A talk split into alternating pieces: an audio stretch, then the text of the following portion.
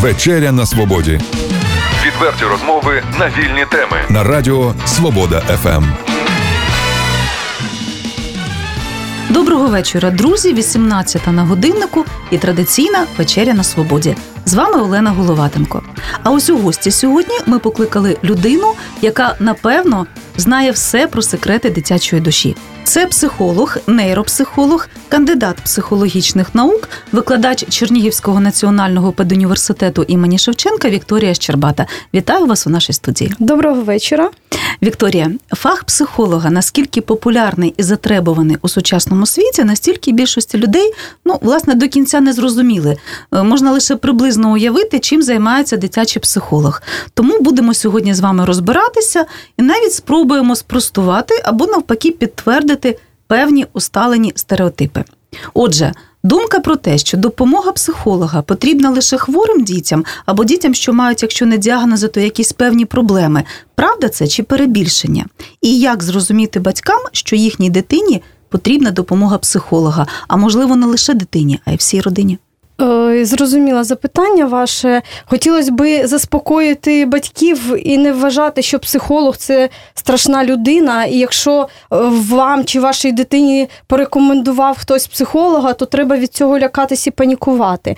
Е, слід наголосити на тому, що психолог може втручатися навіть на тому етапі, коли дитина просто, наприклад, демонструє незначні емоційні порушення або поведінкові порушення. Е, якщо дитина, наприклад, не посидюча, якщо дитина складно засвоює матеріал шкільний, є труднощі в навчанні, е, там вже починає працювати психолог. Да, дійсно, якщо у дитини є значні порушення, тоді це вже більш серйозна програма втручання. І я, як дитячий психолог, спеціалізуючись на е, нейрокорекції, як дитячий нейропсихолог, е, хочу все ж таки наголосити на тому, що. Е, працюю з дітками, які мають уже більш серйозні порушення. Е, тобто, все залежить від глибини насправді проблеми. Міф другий нейропсихолог. А ви нагадаю нашим слухачам, як ви вже сказали, саме фахівець цієї спеціалізації це лікар, так це чи ні? Е, да, дуже часто можу почути таку хибну думку, що нейропсихолог це лікар, і батьки бояться звертатися, навіть якщо рекомендують. Ні, спростують цю хибну думку, тому що насправді нейропсихологія це галузь психології. і, Відповідно, нейропсихолог це психолог. Тобто нейропсихолог це спеціалізація психологічна. І ніякого відношення до. Е, лікарів до медикаментозного лікування нейропсихолог немає. Тобто він втручається е, як психолог, але психолог, який знає закономірності функціонування головного мозку. А ми знаємо, що в основі функціонування психіки взагалі людської лежить саме головний мозок. І от знаючи, е, які ділянки мозку залучені в той чи інший психічний процес, ми можемо е, робити висновок про те, в якому, скажімо так, е, в якій області є порушення, що призводить до появи тих чи інших відхилень у розвитку. Ну тоді, щоб зрозуміти батькам, як власне працює нейропсихолог і на кого орієнтована ваша професійна допомога? Ну, як правило, нейропсихолога рекомендують, якщо в дитини є. Е, Порушення інтелектуального характеру, е, порушення поведінкового характеру, непосидючість або взагалі занадто е, занадто повільна дитина. Якщо у дитини є швидка виснажливість, і в першу чергу ця виснажливість спостерігається при виконанні діяльності навчального характеру. Там на допомогу може прийти е, дитячий нейропсихолог. І, як правило, я, як нейропсихолог, працюю паралельно з спеціалістами суміжних областей: це логопед, дефектолог, це е, навіть діти, які спостерігаються у невролога, теж часто потрапляють на заняття з нейрокорекції. Е, які тоді діагнози, е, дитячі діагнози це поле вашої діяльності? Кому конкретно ви можете допомогти? Це діти, як які мають затримку психічного розвитку в цілому, е, яка може проявлятися і в поведінкових порушеннях, ще раз наголошую, і в емоційних порушеннях. Це діти, які мають труднощі навчання в школі, тобто це не діагноз, але це те, з чим ми працюємо. Це діти з аутизмом. Е, діти, які е, мають порушення інтелектуального характеру, і, в принципі, діти будь-якими труднощами в навчанні, і в першу чергу це, наприклад, е, дисграфія. В основі знову ж таки лежить порушення або недостатній розвиток якихось ділянок головного мозку. І спеціалізуючись на цьому, ми якраз з цим і працюємо. Гаразд. Е, тоді, можливо, просто можна і підказати батькам, куди звертатися, де знайти такого рідкісного фаху спеціаліста, як нейропсихолог, де ви приймаєте? Можливо. Прошу. Особисто я працюю в громадській організації Відкритий світ, яка спеціалізується на роботі з особливими дітьми, з дітьми з особливими потребами. Е, там приймаємо це Пірогова 15. Звертайтесь, будь ласка. Зрозуміло. Таке питання ще. Скажіть, наскільки насправді ефективна допомога дитячого психолога? Чи дійсно це дієва практика, чи це фактично ну, чи це консультативна робота, чи це робота, е, результат якої можна побачити вже там через кілька занять, наприклад, з дитиною, да? і чи залежить це від вчасного звернення батьків? Ну, по-перше, слід наголосити на тому, що. В першу чергу буду знову ж таки говорити з позиції нейрокорекції, да, бо я все ж таки на цьому більше спеціалізуюсь. Е, то це чим рані, чим молодша дитина, чим раніше ви звернулися до нейропсихолога, тим швидше буде динаміка в розвитку, тому що. Мозок в цей період більш пластичний, і ми можемо легше вносити корективи в розвиток психіки. Нейрокорекція найбільш ефективна у віці приблизно 4-5 до 10-11 років. Але знову ж таки, швидкість отриманих результатів буде залежати від того, Е, який вік дитини. Чим менша дитина, тим швидше буде динаміка. І знову ж таки, це ще залежить від того, наскільки батьки готові працювати. Бо ми знаємо, якщо ми не поїли, поїли сьогодні, не поїмо завтра, післязавтра. То який буде результат? Так само і в плані втручання нейропсихолога. Це має бути систематична робота не лише спеціаліста в рамках, в стінах певного нашого центру, а це ще і ледь не щоденна робота батьків за тими напрямками, які задає спеціаліст додому. Нейропсихологія це е, е, сучасний напрямок психологічної науки. Наскільки він розвинений сьогодні? І, е, власне, що в ньому більше теорії чи практики, на вашу думку, і де готують нейропсихологів? Є дефіцит цього фаху, чи навпаки, е, фахівці в Україні вже є? Взагалі-то нейропсихологія як наука вона виникла ще в часи Другої світової війни. Засновником є Лурія, Роман Лурія, е, який тоді вже почав спостерігати поранених бійців і робити висновок по тому, які зміни відбулися в їх поведінці, в їх розвитку з пошкодженням головного мозку в результаті травми.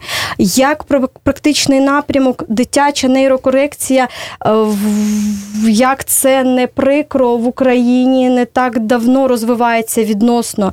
І спеціалістів, можливо, є спеціалісти, які використовують психологи саме, які використовують прийоми нейрокорекції як окремі елементи, але не дуже часто можна зустріти спеціалістів, які володіють системно нейрокорекцією. В Чернігові особисто я не чула про спеціаліста, який отак офіційно б сидів, все ж таки і надавав допомогу як нейропсихолог. Можливо, когось ображу, хто сидить там в приватних кабінетах і про це про них мало чули. Тому хочу завчасно попросити пробачення. Е, але і мої колеги, наприклад, коли я запитувала, чи чули щось, бо ми завжди раді ділитися і досвідом один з одним. Я, наприклад, з радістю ділюсь досвідом навіть зі студентами, працюючи в університеті, тому що практика це. Досить вагома така складова. І іноді буває так, що теорію студентам розказують, при цьому про практику нічого. Я маю змогу якраз доносити студентам і такий практичний е, бік цієї дисципліни. В такому разі, можливо, де ви шукаєте своє професійне коло саме нейропсихологів? Це інтернет, це е, інші міста е, в Україні створена така організація, як Українська асоціація нейропсихологів України. Вона е, в Києві створена. Якраз вона об'єднала всіх спеціалістів нейропсихологів. Ось якраз в рамках цієї асоціації, як правило, проводяться різноманітні семінари, практикуми, тренінги і так далі. Нагадаю слухачам, це вечеря на свободі. Сьогодні наша гостя, е, дитячий нейропсихолог, кандидат психологічних наук, викладач Чернігівського національного педагогічного університету імені Шевченко Вікторія Щербата. Пані Вікторія, скажіть, от е, ви самі як мати застосовуєте свої професійні знання і досвід у вихованні своєї дитини? Чи в житті ви звичайна мама, яка може ну і нервувати, і розстроюватися, опинитися в якійсь важкій психологічній ситуації?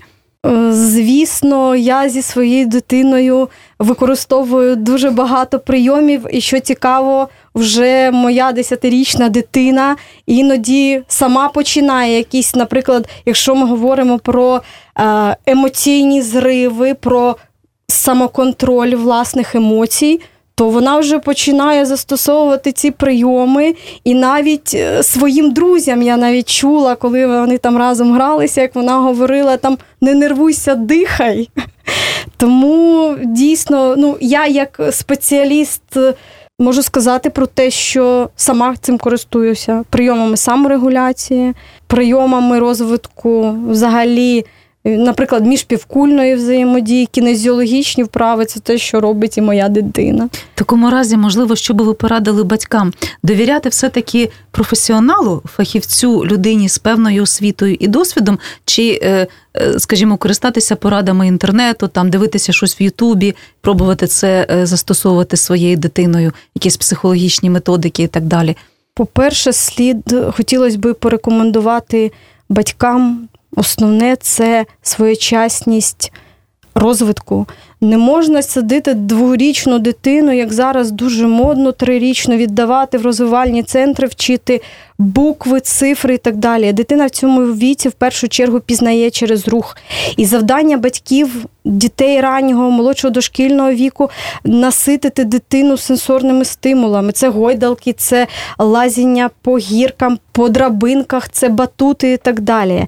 Е, хочу порекомендувати батькам все ж таки приділяти до школи більше уваги дітям в плані розвитку пам'яті, в плані розвитку уваги, в плані мисленнєвого розвитку. Оце основні процеси, які лежать в основі взагалі успішного навчання. Бо дуже часто йдуть, наприклад, в перший клас діти, які не вміли читати, практично писати, рахувати, але в них добре розвинена пам'ять увага мислення, посидючість, і такі діти дуже швидко нас доганяють і переганяють тих.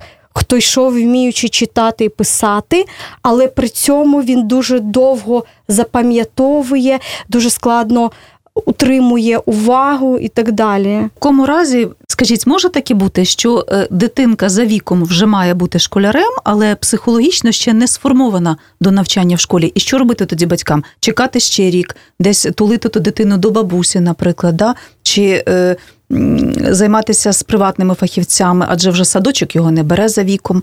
Так, е, ваша порада. Взагалі, я як психолог завжди говорю так: краще, нехай дитина довше побуде вдома до 7 років, е, ніж піде в школу в 6 і буде мати значні проблеми труднощі в навчанні. Да, зараз з 1 вересня, якщо я не помиляюсь, впроваджується нова програма навчання першокласників, яка буде більш розвантажена. Але дуже часто, наприклад, до школи віддають дітей, які, наприклад, не ходили в дитячий садок.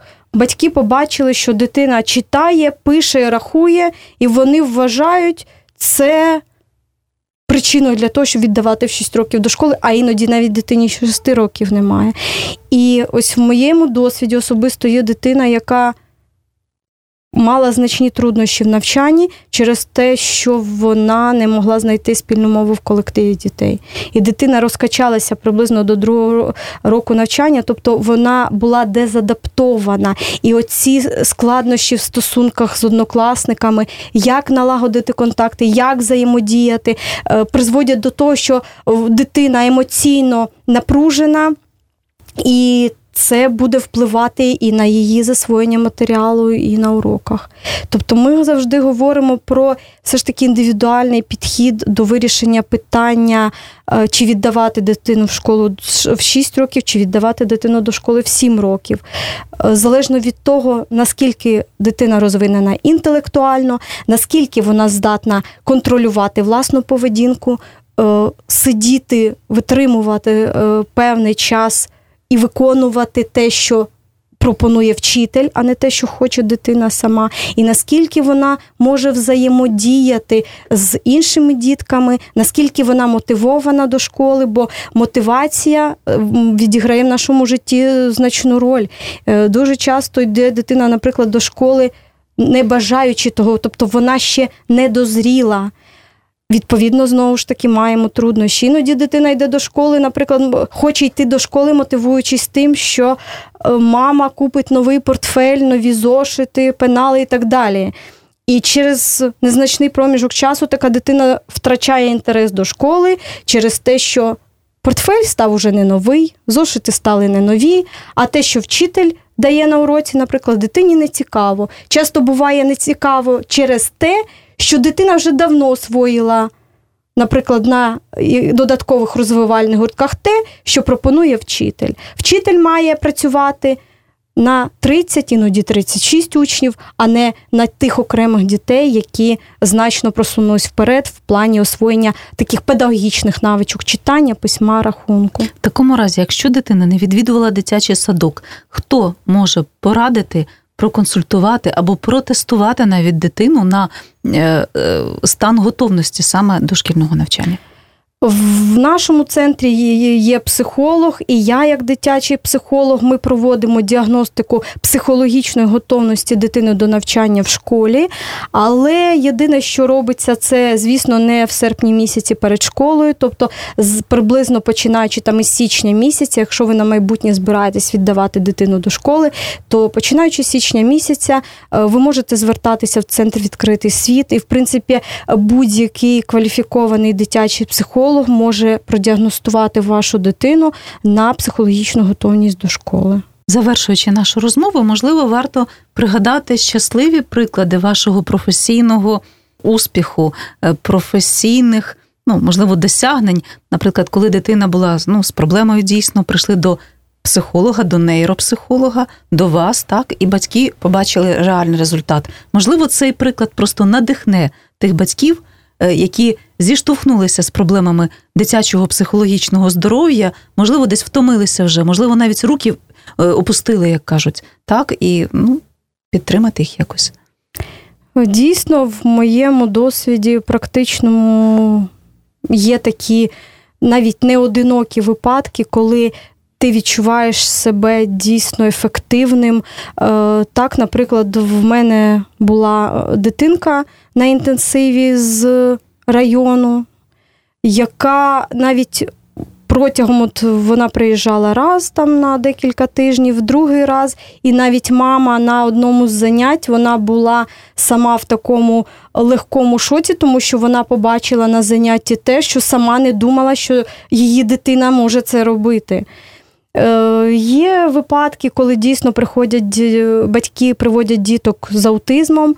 Е, ми працюємо в першу чергу, я як психолог, нейропсихолог, не з безпосередньо з діагнозом аутизм, а з тими Е, відхиленнями, які має ця дитина. І відповідно я можу говорити про те, що і нейрокорекція є ефективною, зарекомендувала себе ефективно, тому що ми бачимо навіть от протягом там, року занять значні зміни у психічному розвитку дитини. Дитина стає більш посидючою, тобто залежно від того, в якому напрямку да, е, працюю я, залежно від того, які показання мала дитина до корекції, бо всі програми ми складаємо індивідуально залежно від особливостей розвитку дитини. Ми говоримо про те, що нейрокорекція є ефективною. Своїми думками, зауваженнями, порадами з вами, друзі, сьогодні ділилася психолог, нейропсихолог, кандидат психологічних наук,